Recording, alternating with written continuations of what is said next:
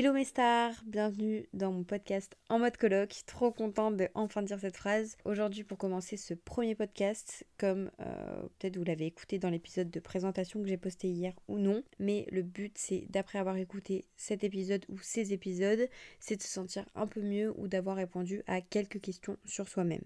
Donc moi il faut savoir que je suis quelqu'un qui adore être à l'écoute auprès de ses proches et vu qu'on est tous en colloque, on va s'entraider. D'ailleurs, n'hésitez pas à partager vos expériences sur mes réseaux sociaux de chaque thématique qu'on va aborder chaque semaine. Aujourd'hui, on va parler d'un sujet qui me tient un petit peu à cœur, euh, c'est se sentir seul en voyant des gens tous les jours. On est en colocation tous ensemble, c'est vrai, mais c'est pas parce que on se voit tous les jours ou qu'on se parle tous les jours que au fond de nous, on se sent pas seul. Vous voyez ce que je veux dire? Donc moi, faut savoir que là, je vais beaucoup parler. Je suis pas une professionnelle, euh, je parle juste de mon expérience personnelle et de ce que j'en ai appris. Moi, pour vous raconter un peu mon histoire, je vous avoue que ça a été une période euh, de solitude que j'ai beaucoup vécue fin 2021. En fait, je pensais pas que c'était de la solitude, mais avec du recul, c'était tellement de la solitude, parce que je voyais énormément de gens, mais au fond de moi, c'était le carnage. Vous parlez de comment j'ai réussi à du moins comprendre, entre guillemets, comment sortir de cette solitude en étant seule, avec beaucoup, beaucoup de recul. Ça m'a pris vraiment beaucoup de mois. Donc c'est pour ça que je vous en parle. Peut-être que euh, dans quelques mois, j'aurai encore euh, ce sentiment-là, je sais pas. Dans ce genre de moment, je sais pas vous, mais moi, il y a une petite voix dans ma tête qui me dit personne t'aime, t'es nul, t'as pas réussi à faire comme tel ou comme tel. Personne ne se rendra compte en fait qu'au fond de toi, t'es mal. Personne à part toi. Parce que moi, je suis vraiment poker face. J'arrive à faire euh, genre devant les gens, devant surtout mes proches, quelqu'un que je connais pas, pas trop. Ça s'écrit sur mon visage si je t'aime pas. Et souvent, quand tu te rends compte que personne va se rendre compte que t'es mal, ça décuple en fait tout se décuple, toutes tes émotions. Euh, une simple réponse négative d'un truc, ça va être encore pire. Donc ça va enfoncer le truc. Vous voyez ce que je veux dire? Ça dépend de chaque caractère, de comment on voit la vision de la vie, euh, de ce qu'on a vécu dans le passé, qui nous fait plus ou moins penser les mêmes choses. Mais pour ceux qui comprennent ce sentiment, on est ensemble. Le problème de la solitude, c'est que moi, personnellement, ça m'a créé de l'anxiété. Pour moi, tout était lié à moi. Si quelque chose n'allait pas dans mon sens, c'est parce qu'on ne voulait pas de moi à cet endroit. Si quelqu'un était mal, c'est que c'était de ma faute. Euh, je n'osais plus aller à tel événement professionnel parce qu'il y avait machin. Non mais vous vous rendez compte? Parce qu'il y avait quelqu'un que j'aimais pas ou qui m'aimait pas potentiellement, je n'y allais pas. J'étais complètement tarée à cette période-là. En fait, j'avais peur. Franchement, j'avais peur. J'avais développé de l'anxiété sociale. Je voyais des gens dans la rue, je me disais, mais tout le monde me regarde et tout. Alors que les gens en ont strictement rien à. Voilà. En fait, petit à petit, je m'éloignais un peu de mes proches pour pas les impacter, pour pas les inquiéter et je voulais surtout pas les déranger. Enfin, je m'éloignais pas, mais je leur disais pas en fait. Pourtant, c'était écrit sur mon visage que j'étais complètement instable, enfin, surtout dans mes actions. Je vous expliquerai après. Je voulais pas les déranger, mais aussi j'étais un peu dans le sens poker face. T'es en train de vivre ta best life, pas du tout. T'es pas du tout en train de souffrir intérieurement. Je me rendais pas compte. J'essayais de cacher les choses. C'était un peu compliqué à comprendre. Personne ne remarque ce changement. Genre, ça a été peut-être égoïste de penser ça, mais personne n'avait remarqué. À un moment, j'ai compris que je me sentais seule. Et j'ai eu peur d'en parler parce que j'avais peur déjà qu'on minimise ma douleur. Parce que bien sûr, il y a pire dans le monde. Et j'ai réfléchi là, avec ces quelques mois, j'ai réfléchi à prendre du recul.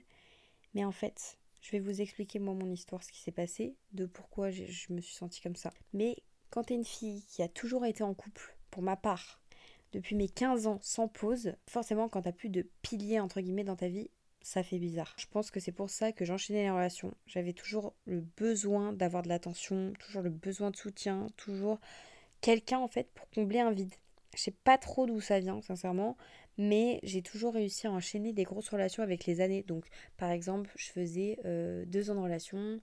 Après, le mois d'après, je trouvais quelqu'un et ça enchaînait deux ans. Donc, soit c'était de la chance ou du hasard ou parce que j'étais en manque affectif, je sais pas, mais en vrai, je pense pas parce que je suis toujours tombée sur de super personnes. Mais euh, pendant 5 ans, j'ai enchaîné trois relations différentes. un jour, il n'y avait pas de après. Donc ça s'est arrêté avec euh, la personne. Et pas de garçon d'après pour combler ce vide. Pas d'occasion, entre guillemets, c'est horrible à dire, mais pas d'occasion ou de personne coup de cœur pour euh, se remettre en couple. Et là, là, t'as as toutes ces années qui, qui arrivent dans ta tête en mode Bah ouais, ma grande, t'as as toujours eu quelqu'un et là, t'es solo. Là, t'es solo. Donc là, j'ai commencé à avoir la période la plus instable de ma vie. En tout cas, pour l'instant. Euh, peut-être dans quelques années ou dans quelques mois, j'aurai la période encore plus instable de ma vie. Mais à ce moment-là, c'était le cas. J'ai commencé à me tatouer pour marquer des périodes importantes de ma vie sur la peau.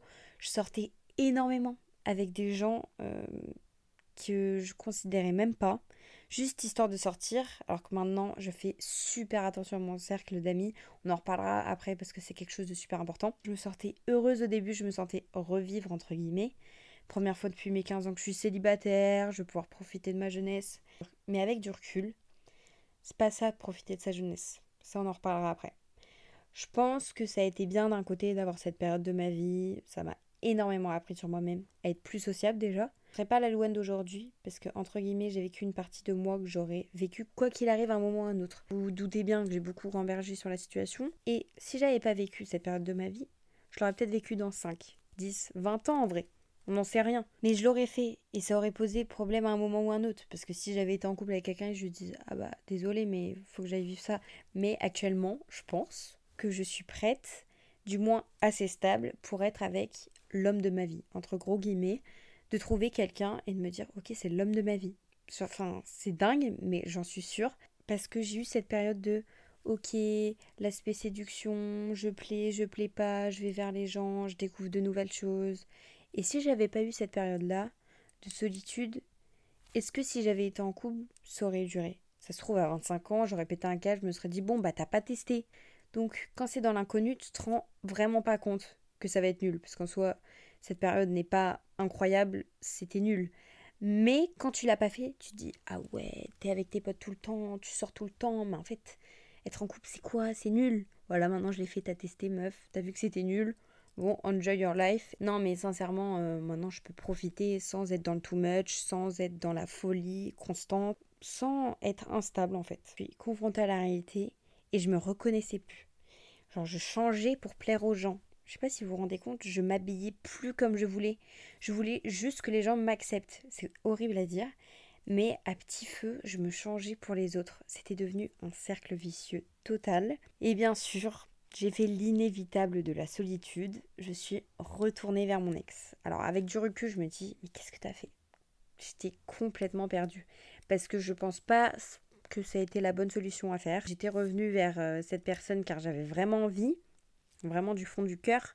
Mais c'était vraiment pas la meilleure des choses à faire parce que ça a été encore plus compliqué après de passer à autre chose avec cette personne et, de se détacher.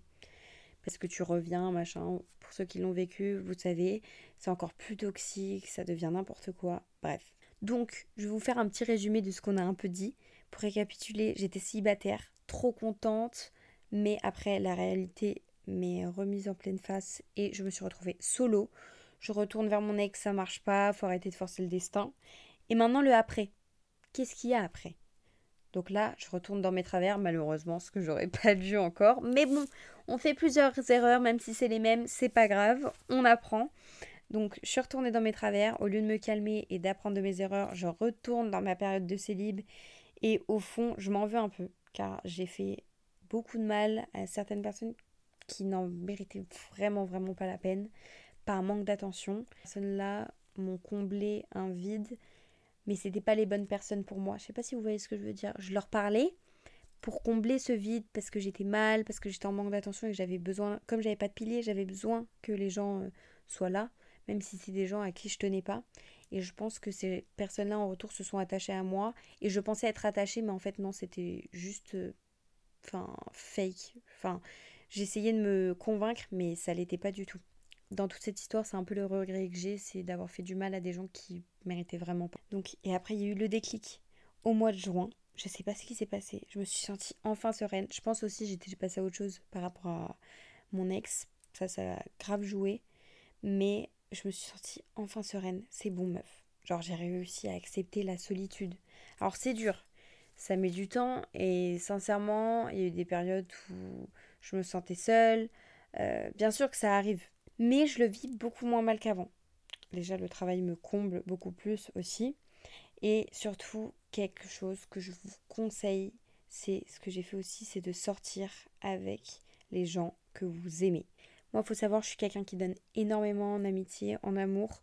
Et même si mon cercle s'est beaucoup rétréci en un an, mais en fait ça a été la meilleure des choses qui me soit arrivée. Parce que pourquoi perdre mon temps avec d'autres? Je préfère me donner à 100% aux gens que j'aime. Alors que Dieu sait hein, que pendant des années, je me suis donné à des personnes qui n'en valaient pas du tout la peine.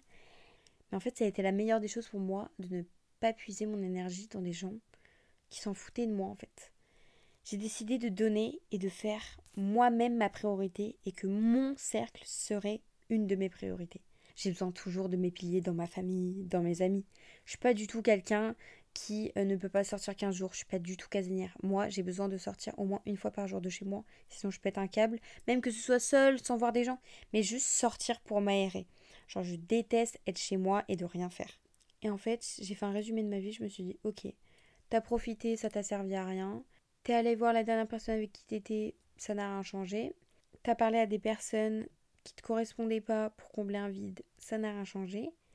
Et maintenant, qu'est-ce que tu fais? Me suis dit, ok meuf, il y a eu tout ça qui s'est passé. Maintenant, je pense que t'es guérie. Il y a eu du temps déjà, ça a beaucoup aidé, mais j'ai réussi à me sortir de la solitude en l'acceptant. Je pense que ça a été dû au fait aussi que j'ai enchaîné la relation. Donc ça, ça m'a pris en traite dans un sens car j'avais jamais l'habitude d'être seule en fait, j'ai réussi à l'accepter, cette solitude-là. Je me suis dit, mais concentre-toi à fond dans tes projets, concentre-toi sur des gens que t'aimes, concentre-toi sur ton chien, concentre-toi sur ton appart, sur tes projets. Vous voyez ce que je veux dire? Concentre-toi sur ton taf. Et en fait, c'est comme ça que tu avances. Et c'est en acceptant la solitude que tu avances et il faut pas la prendre comme un poids que tu as sur ton pied, par exemple, comme un boulet autour de ton pied. Il faut la prendre pour quelque chose de bénéfique qui peut t'aider à aller loin, même si c'est dur et que parfois ça peut te prendre un peu en traître. C'est aussi un point positif, la solitude. Elle été aussi bénéfique pour moi, comme vous, avez vu dans l'histoire. Je raconte tout ça pour que vous preniez un peu l'exemple, euh, afin d'assimiler mon histoire à la vôtre, pour essayer peut-être de comprendre certaines de vos souffrances, etc. C'est pour ça que je vous explique pourquoi j'ai eu telle ou telle émotion, ou j'ai fait telle ou telle action à ce moment-là. Forcément, il y a des périodes de ça arrive, mais je n'ai jamais revécu ce sentiment de solitude autant que ce que j'ai vécu à cette période-là parce que j'ai accepté. Ce qu'il faut retenir de ce podcast, c'est qu'il faut être très bien entouré. Je vous conseille, je pense qu'on vous l'a dit déjà un million de fois. Moi, sincèrement, je compte mes amis sur les doigts d'une seule main, mais allez, je vous laisse 10 personnes. Je suis gentille. Et dans un an, on refait le compte. Vous verrez, il vous restera qu'une seule main. On paraît combien? Ensuite, il faut du temps pour accepter la solitude prendre le temps qu'il faut, ne pas se presser. C'est pas grave. Vous avez envie de profiter, vous avez envie de faire genre poker face, faites-le. À un moment, vous vous rendrez compte. Et essayez de ne pas dépendre de quelqu'un. Alors, je sais à quel point c'est dur émotionnellement. Je suis très bien placée pour ça mais c'est le plus important, juste de dépendre de soi-même et d'essayer de ne pas dépendre des autres. J'espère quand même que ce podcast vous aura plu. Je sais qu'il est très court, mais j'espère quand même que vous a apporté. Je pense que je le compléterai sur d'autres épisodes, mais comme c'est le premier, je le fais court déjà pour avoir vos retours, voir si ça vous plaît, qu'est-ce que je pourrais améliorer, qu'est-ce qui vous intéresse le plus, etc. Je suis très très contente de vous avoir parlé de ce sujet. N'hésitez vraiment pas à m'écrire si vous aussi vous avez déjà ressenti ces moments de solitude, si ça a été différent ou non, vu qu'on partage la même coloc. Si vous voulez m'en parler, vous avez tous mes réseaux sociaux de toute façon en bio. J'espère vraiment que ça vous aura plu et on se dit à lundi prochain, 9h. Bisous mes colocs.